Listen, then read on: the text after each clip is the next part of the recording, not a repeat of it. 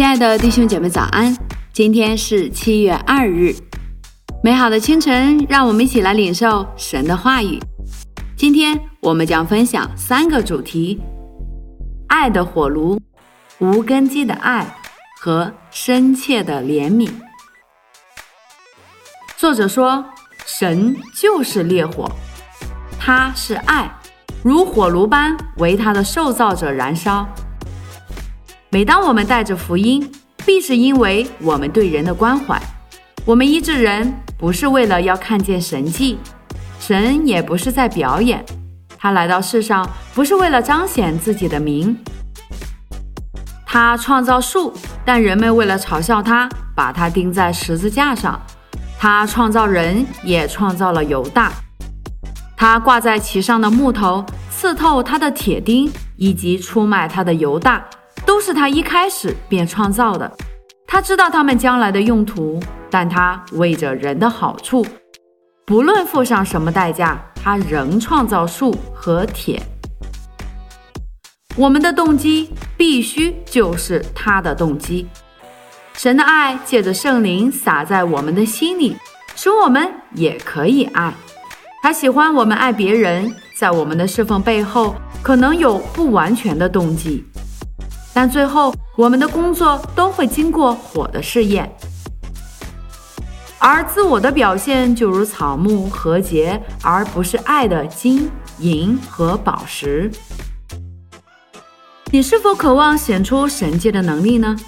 有时候那些驱魔者伺机大显身手。你是否想成为以祷告而闻名的人，或是以伟大的信心或超然的灵性而驰名呢？耶稣说：“这些人已得着他们的赏赐。爱是不能有原因的，它是终极的。神对以色列人说，他爱他们是没有什么原因的，不是因为他们是一个大国，他们的国比赶出迦南地的人更小。主告诉他们，神爱他们，只是因为神爱他们，完全是没有原因的。”爱的原因就是爱，既是神自己。耶稣使我惊讶，他医治了毕士大池旁的人后便离开，甚至从没有说他是谁。那医治带给他什么益处呢？没有荣耀，没有名誉。事实上，他反而带给他麻烦和逼迫。他带了一个聋子到村外，在没有人看见的地方为他施行神迹。他也同样医治一个瞎眼的人，他使其他人康复，但吩咐他们连一句也不要告诉人。他所有工作只有一个解释，就是他爱人。我们可以做基督的工作，但只能及得上他某个程度的怜悯之情。最后的考虑常叫我们停住了。当耶稣站在拉萨路的坟墓前，他为什么哭呢？我想，他肯定知道将会发生最大的神迹，死人复活吗？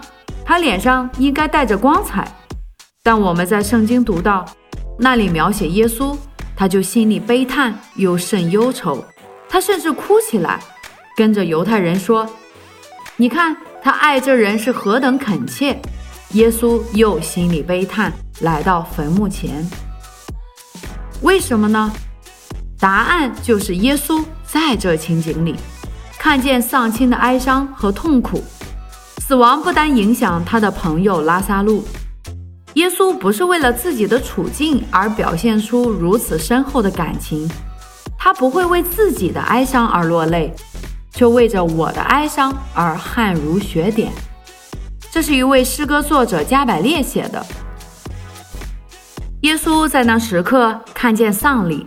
以及恐惧之王以死亡来威吓人类的情景，正因为他拥有这深切的怜悯，他进到死亡的洞穴里，把它征服。这就是爱。福音和我们的教会就是以爱为中心，这就是世界等候的福音。